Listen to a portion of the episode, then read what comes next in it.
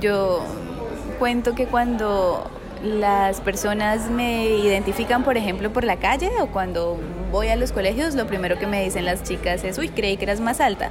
Y eso, y eso pasa porque la idea de lo que es una presentadora, pues es básicamente muy parecida a la de una reina de belleza. ¿no? Son mujeres muy altas, que encajan perfectamente en el estereotipo de la belleza que nos ha vendido la televisión y la publicidad y pues internet, en internet yo no, le tengo que pedir permiso a nadie para decir lo que quiera decir ni para verme como me quiero ver. Corre la cinta. Dejamos rodar la historia completa. Tercera temporada.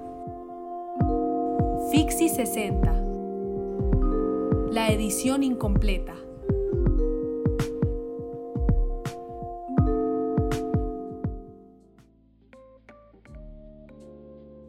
Bienvenidas y bienvenidos a Corre la cinta.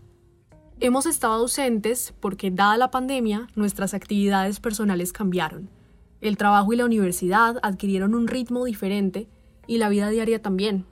Y aunque sí, el Internet nos ha permitido seguir en contacto con nuestros seres queridos, pareciera que el tiempo rinde menos frente a la pantalla.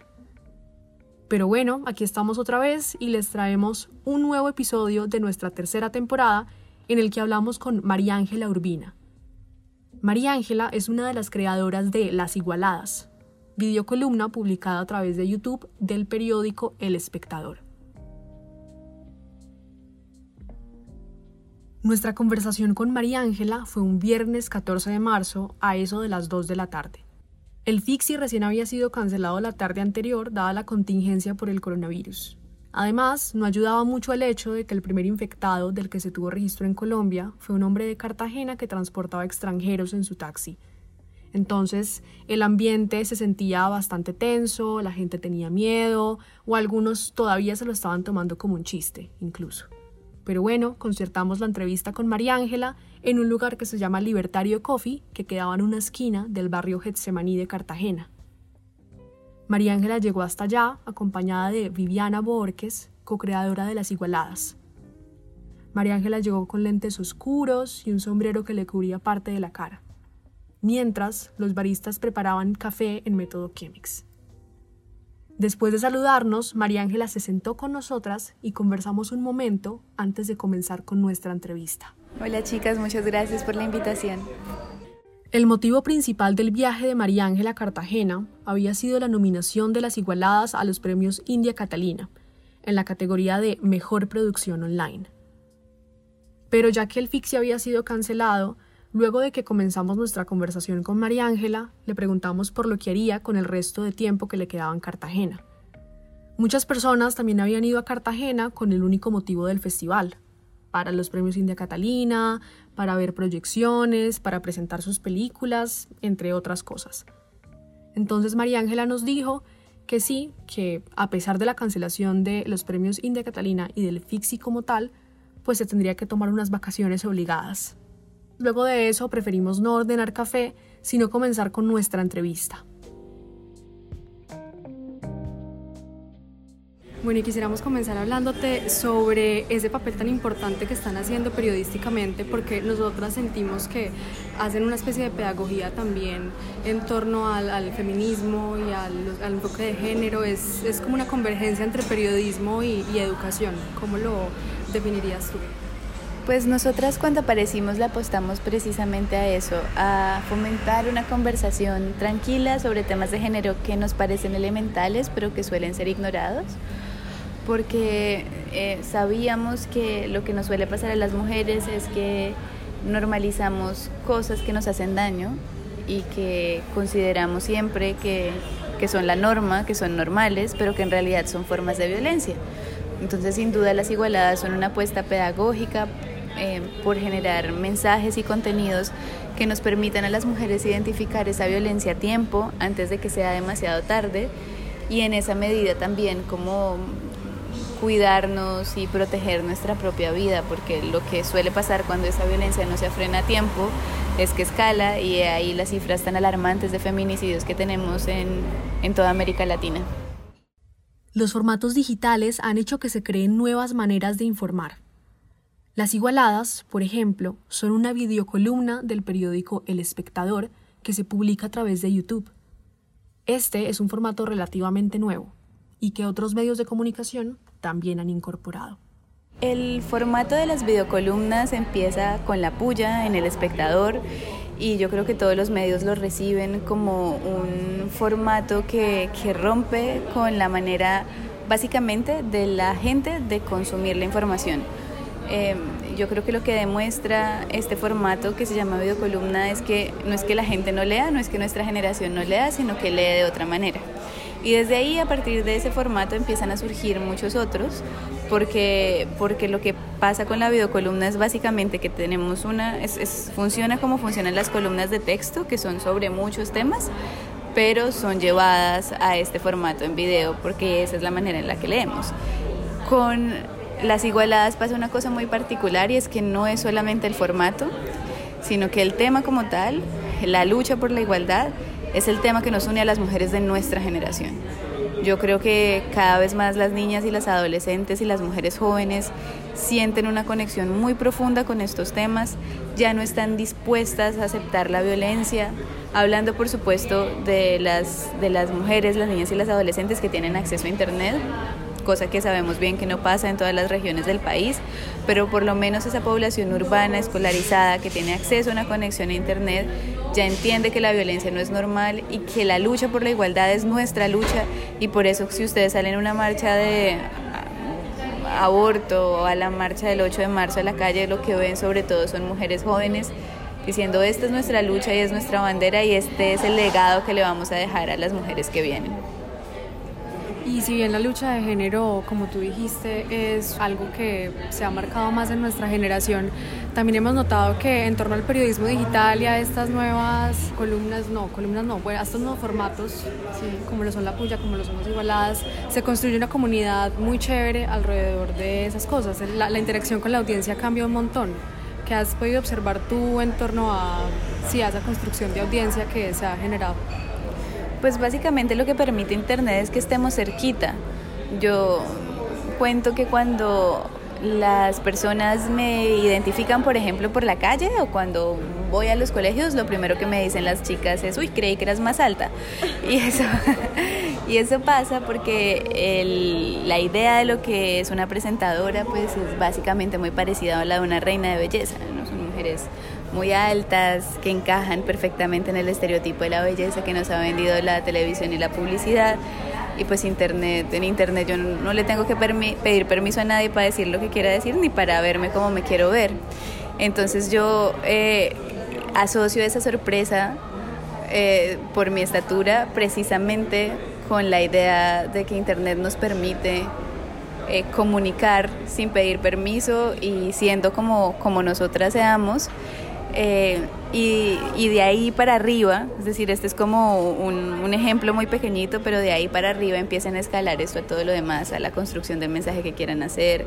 Sin duda, para que las igualadas existamos en, dentro de la televisión tradicional habrían tenido que pasar muchos más años y quién sabe cuántas luchas para, para decir, oiga, queremos denunciar el acoso sexual en las universidades o, o vengan y queremos hablar de la vagina y que las mujeres reconozcamos el cuerpo que tenemos, ¿no? Habría, habría tenido que darse un proceso que quién sabe si habríamos estado vivas para verlo. Mientras tanto, Internet, pues lo que nos permite es estar ahí, estar cerca de la audiencia que que, siempre está comentando las cosas que publicamos y que lo que logra em, pues internet básicamente es que es que nos acompañemos entre nosotras em, yo recuerdo que al principio la gente nos decía eh, creamos un grupo en Facebook y entonces este grupo era la gente participaba un montón y nos decían como Oigan, yo, yo no me siento feminista, a mí no me gusta el feminismo, pero yo soy una igualada nos decían varias de las mujeres y cuando les preguntábamos, oye, ¿hay que ser una igualada? no, ser igualada es que fui capaz de, de salir de una relación tóxica, es que tengo mi propio dinero, es que he podido apoyar a otras mujeres a que hagan lo mismo. Bueno, vale, también te gusta el feminismo de fondo, pero esta sensación de comunidad eh, te permite acercarte al tema y qué maravilla. Como mencionamos antes, las igualadas estaban nominadas a los premios India Catalina en la categoría de Mejor Producción Online. De hecho, Esa era la misma categoría de una de nuestras entrevistadas para esta temporada, Carolán Figueroa, con su canal de YouTube La Píldora. Sin embargo, ninguno de los dos canales ganó. El premio se lo terminó llevando una producción online hecha por la Universidad del Norte, llamada Las aventuras de Hugo y Emma.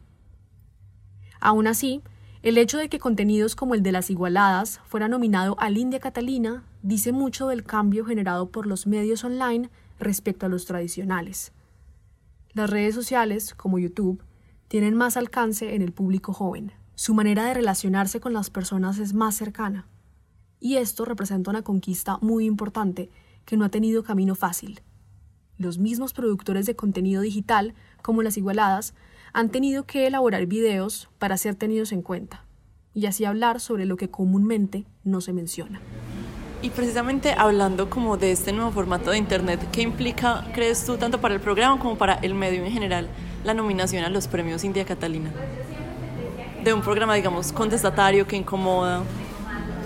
Sí, pues nosotras la sensación que tenemos con Viviana, que es eh, la otra creadora de Las Igualadas, es que esto en realidad es una hazaña, porque eh, los premios India Catalina representan lo más tradicional de la industria audiovisual y de la industria del entretenimiento y que ahí haya un programa que lleva tres años hablando de género y feminismo, denunciando temas que para muchos son incómodos y esa incomodidad se aterriza muchas veces en el odio que recibimos en redes sociales, eh, en distintas formas de censura, eh, un programa que...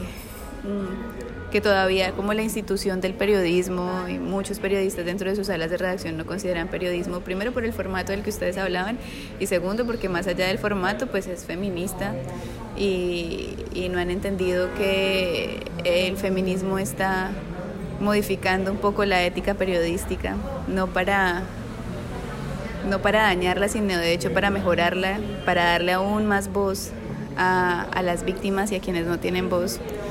Entonces que un premio como este reconozca el trabajo que venimos haciendo es en realidad muy alentador y es una muestra de que el mundo está cambiando, de que la industria audiovisual está cambiando, eh, de que cada vez somos más, de que probablemente es el momento de tener esa conversación también hacia adentro, porque nada sirve nominar a las igualadas mientras, eh, no sé, los sets de las telenovelas siguen llenos de acoso y las actrices y las realizadoras siguen sufriendo formas de violencia todos los días de las que todavía no hablan. Entonces creo que también lo que significa es que nos está llegando la oportunidad y el momento de que así como tenemos la conversación hacia afuera, que la hemos empezado a tener, empecemos a transformar hacia adentro.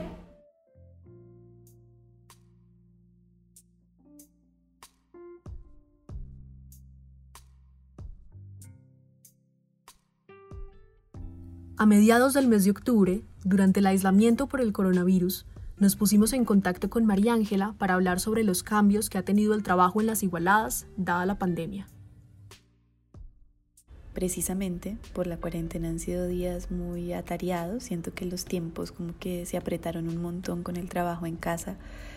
Sin embargo, la verdad es que la producción de las igualadas no cambió mucho, nosotras ya teletrabajábamos un montón, no íbamos a la oficina todos los días durante la semana, entonces éramos unas pequeñas adelantadas a nuestro, a nuestro tiempo. Em, entonces, de, de plano que, que el trabajo y la dinámica de trabajo siempre ha sido mucho a través del teléfono y de las herramientas digitales, tal cual como la pandemia mandó a todo el mundo a, a que trabajara, ¿no?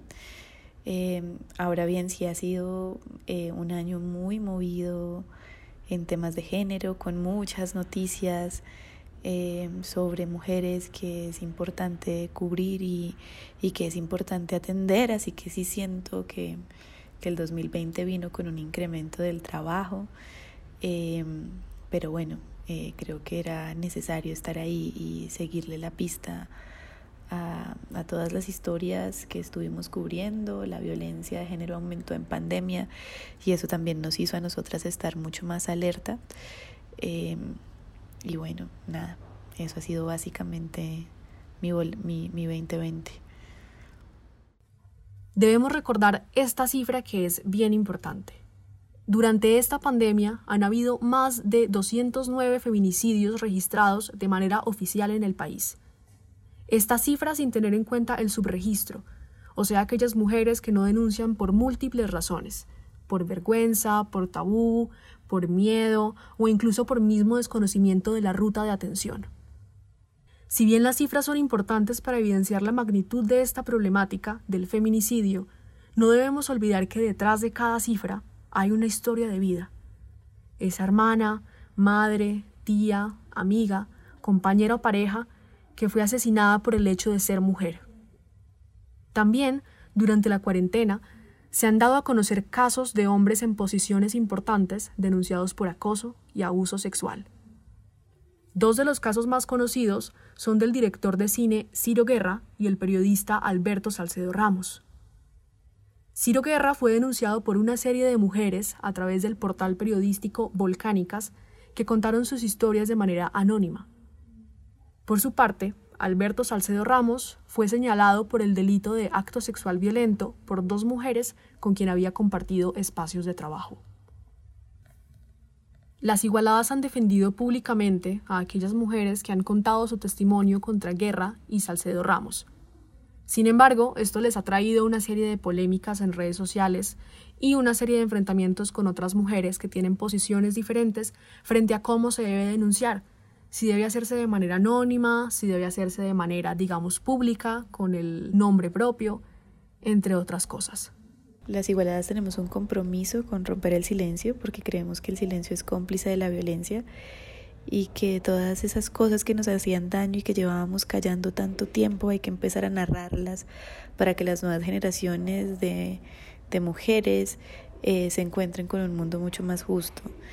Eh, las igualadas nacemos con el, con el auge del MeToo, esa es una coincidencia que, que no fue buscada, simplemente se dio de esa manera. El auge del MeToo en Estados Unidos estalla cuando las igualadas apenas estábamos arrancando y eso eh, sentó en la opinión pública, en la conversación sobre, sobre la importancia de, de empezar a denunciar públicamente la violencia y la violencia sexual en contextos laborales, en contextos familiares. Entonces, pues, aunque sabemos que nuestros videos de violencia no son los más vistos, tenemos una audiencia de adolescentes muy grande y además, pues, este es un país muy violento y muy paradójicamente poco interesado en, en los temas de violencia. Nuestros videos más vistos son sobre derechos sexuales y reproductivos, como evitar embarazos, etcétera ese tipo de temas en pedagogía, si creemos que estamos en un momento histórico en el que como un canal feminista que hace parte de la prensa tradicional, eh, es fundamental que nuestro espacio sirva para visibilizar historias de las mujeres y que de esa manera la historia no se repita. En ese sentido, pues la historia de Alberto Salcedo Ramos cumple uno de esos objetivos como criterio editorial siempre para publicar eh, estas historias, aunque recibimos montones, miles de miles de miles de historias en los tres años que llevamos al aire, como criterio pues siempre eh, nos proponemos escuchar a profundidad los relatos. Y en general son relatos, son varios relatos, también cumplen con ese requisito de que son varios relatos de mujeres señalando a una misma persona que les ha hecho daño y por lo general en las igualadas las historias que hemos publicado también cumplen con, con que las mujeres antes han hecho el ejercicio de someterse a la justicia y, y, lo que encontramos es que en general terminan muy frustradas y terminan siendo revictimizadas y nada pasa y eso las anima también a acudir a la opinión pública y encuentran en nosotras pues un espacio confiable, seguro, que les cree y que entiende que la violencia no es normal. La perspectiva sobre el movimiento MeToo ha agudizado sus puntos de vista durante esta pandemia. Este es un movimiento que inició en la industria audiovisual de Estados Unidos durante el año 2017, cuando uno de los productores más importantes en este campo, Harvey Weinstein, fue acusado por más de 80 mujeres por acoso y abuso sexual. Se dice entonces que a partir de este caso, un movimiento MeToo comenzó a gestarse en Colombia de manera tardía pues de pronto estamos en ese momento. Yo no sé por qué tengo esa sensación, eh, pero yo creo que estamos, eh, que eso se está cocinando, que, que cada vez más las mujeres están cansadas de guardar silencio y de callarse esta violencia a solas porque esa soledad es lo que más nos hace daño cuando hablamos y descubrimos que estamos juntas, que lamentablemente todas hemos vivido formas de violencia. Yo hoy no conozco ninguna mujer, ninguna mujer que conozca yo eh, y a quien le haya hecho esta pregunta me ha dicho que jamás en su vida ha sufrido ningún tipo de violencia sexual. Cuando descubrimos que en esto nos encontramos, que sí que ha sido doloroso, pero que está que estamos juntas para transformar esto para que no siga pasando, eh, ese dolor que genera el silencio eh, empieza a sanar. Entonces, seguramente no será el Me Too, porque eso ya pasó, pero será otro movimiento muy propio y muy nuestro que ya veremos cómo resulta. Un poco para concluir esta conversación, quisiéramos saber cómo has cambiado tú desde que inició las igualadas, digamos, porque el feminismo también hace que uno se cuestione como sus propias actitudes hacia otras mujeres, hacia uno. Y pues en general como estar transmitiendo eso todo el tiempo, yo siento que lo haces desde una postura muy sincera y como desde sentir todo eso, entonces cómo has crecido con el programa? Esa pregunta es muy bonita porque el feminismo, la, la, frase más, más que a mí más me gusta como del movimiento es que lo personal es político. Entonces, eh, pues cuando uno habla de estos temas no habla solo desde afuera, sino desde adentro. Entonces, por ejemplo, para mí ha sido muy importante este proceso en las igualadas para, para entender a mi mamá. Por ejemplo, la relación con mi mamá ha mejorado mucho y eso se lo debo al feminismo porque básicamente lo que me ha enseñado el feminismo es una cosa que parece una obviedad pero que no lo era para mí y es que mi mamá no es mi mamá sino que es una mujer. Pues es mi mamá y es una mujer. Y que es una mujer como todas que tiene sus dolores y que también ha vivido em, sus formas de violencia y que también eh, se ha enamorado y a quien también le ha roto el corazón y que también se equivoca y es una mujer. Y y eso ha sido muy importante para mí, digamos a nivel personal. Yo creo que el feminismo es la mejor terapia que una pueda tener eh, por cosas como esta, pero también por la eh, comprensión de la importancia de cuidarnos a nosotras mismas eh, y por muchas razones más que en este momento se me escapan, pero que sin duda es lo más conmovedor para mí de todo este trabajo. Y creo que es un aprendizaje constante. Viviana dice que nadie nace feminista y eso es cierto todas aprendemos a ser feministas y lo aprendemos cuando descubrimos que nos salva la vida.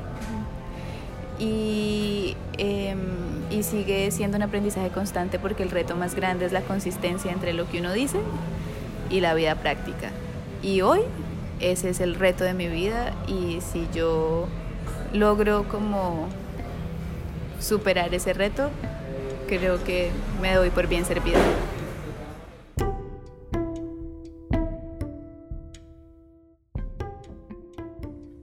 La narrativa de las igualadas fue pionera en el periodismo porque demostró que desde medios tradicionales como El Espectador es posible hablar de feminismo. Ahora, esa posibilidad de hablar de feminismo se ha convertido en necesidad. Como la misma María Ángela nos decía, hay una gran cantidad de mujeres diversas que están interesadas en un debate constante en torno a la identidad y los derechos sexuales. También, todas y todos debemos sentirnos seguros en nuestro lugar de estudio, trabajo e incluso movilización pública.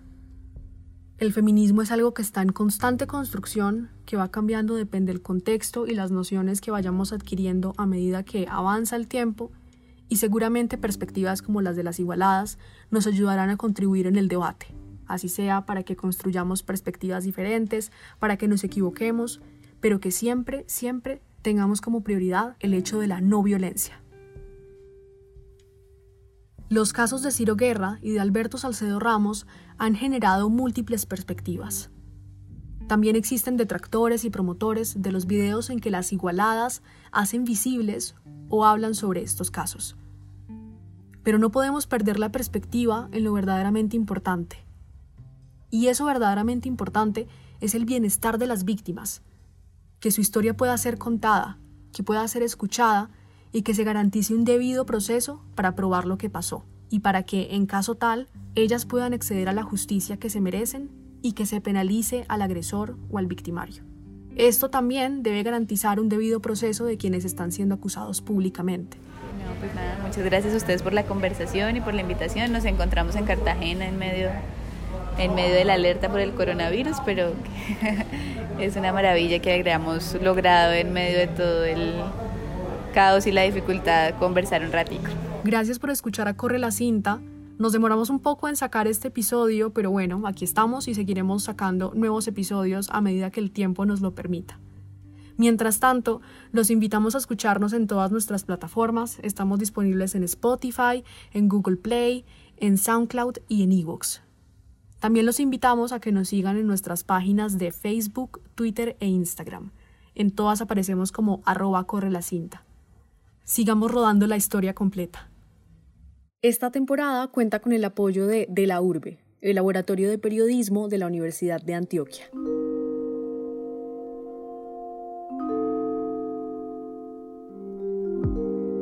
Corre la cinta somos Luisa Fernanda Orozco, Daniela Henao y David Londoño. Nuestros editores generales son Alejandro González Ochoa y Sara Mesa.